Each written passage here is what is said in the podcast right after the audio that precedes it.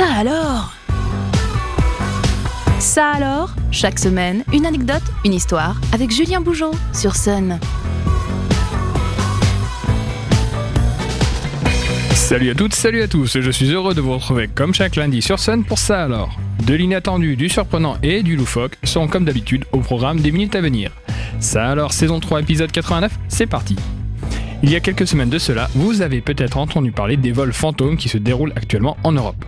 Rien de paranormal dans tout cela, même si la manipulation paraît être complètement folle, puisqu'elle consiste, pour certaines compagnies aériennes, à faire voler leur avion à vide pour conserver leur créneau de décollage et d'atterrissage.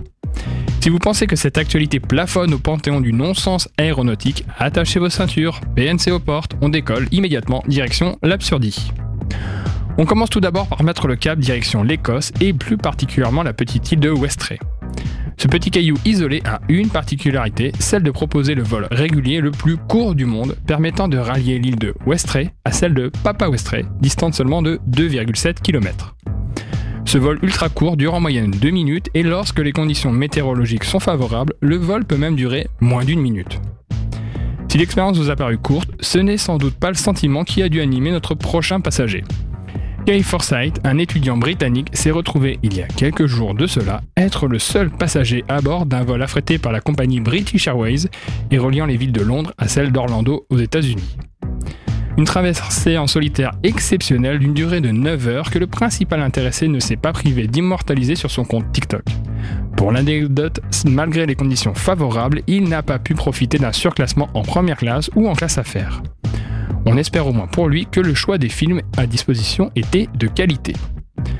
En parlant de temps de vol, je vais vous livrer une information assez surprenante concernant le mode de calcul des temps de vol.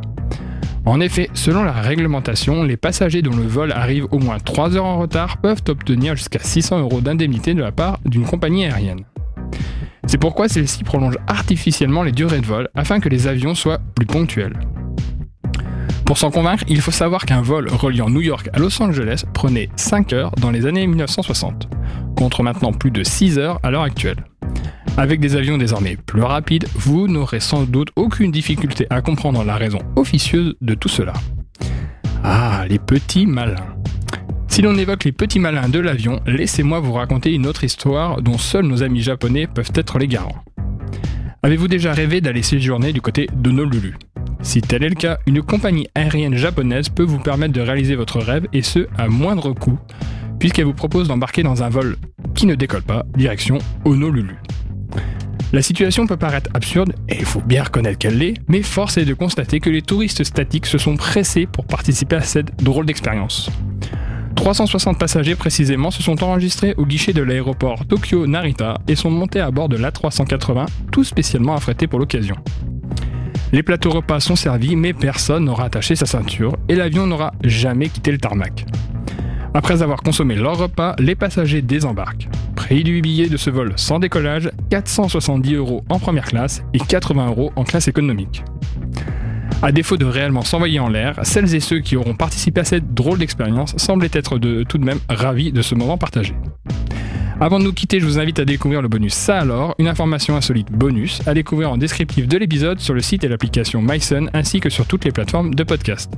J'espère que ce nouvel épisode de Ça alors aura comblé une curiosité insoupçonnée en vous. Je vous dis à la semaine prochaine sur Sun et tous les jours sur Facebook pour une dose de culture inattendue.